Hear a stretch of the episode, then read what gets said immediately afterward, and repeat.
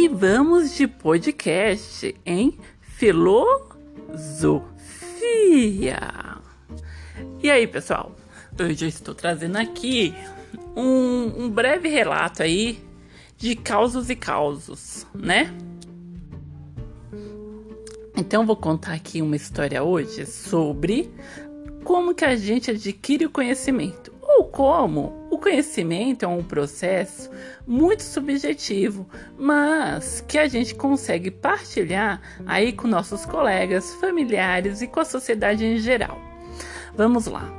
Sabendo que o conhecimento é uma forma singular do sujeito interpretar e lidar com a sociedade, eu vou trazer um caso aqui bem rapidinho sobre algo que aconteceu aqui na minha família, algo real. Minha irmã se chama Paloma e ela é muito distraída. Provavelmente você já tem um alguém, algum amigo ou familiar que também seja uma pessoa muito distraída, para não dizer, talvez, lerda. Pois então, minha irmã estava voltando do trabalho quando, no ponto de ônibus, ela avista uma senhora de uma estatura muito pequenina. A gente costuma chamar essas pessoas de anã, mas tem um nome correto para as pessoas que têm baixa estatura.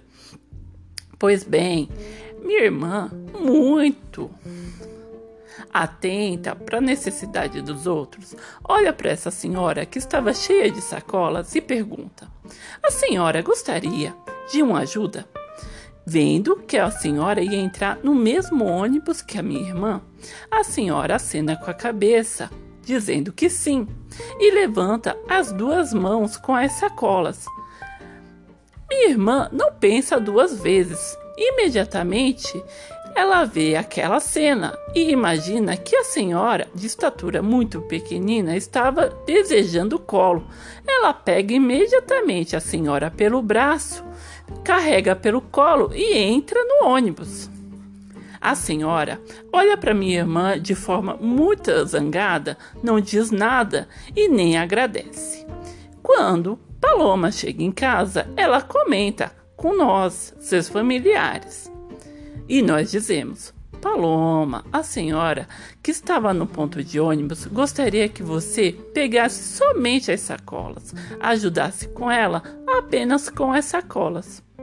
No que Paloma responde: Pois bem, sabia que tinha algo errado porque ela ficou tão zangada comigo que nem obrigado ela deu.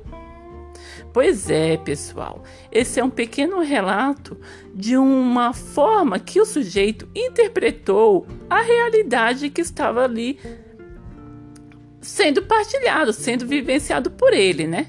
Então, de que modo nós estamos interpretando e lidando com as situações do dia a dia? Será que existe apenas uma maneira de lidar com as situações do mundo?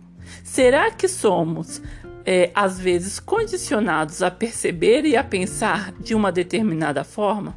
Será que tem outros tipos de realidades ou outros tipos de formas de lidar com a realidade, interpretar a realidade que não estamos nos dando conta?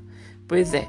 A filosofia ela é um instrumento importante e interessante para que a gente possa per permitir, nem diria, mas que a gente possa interpretar de outras formas a mesma realidade.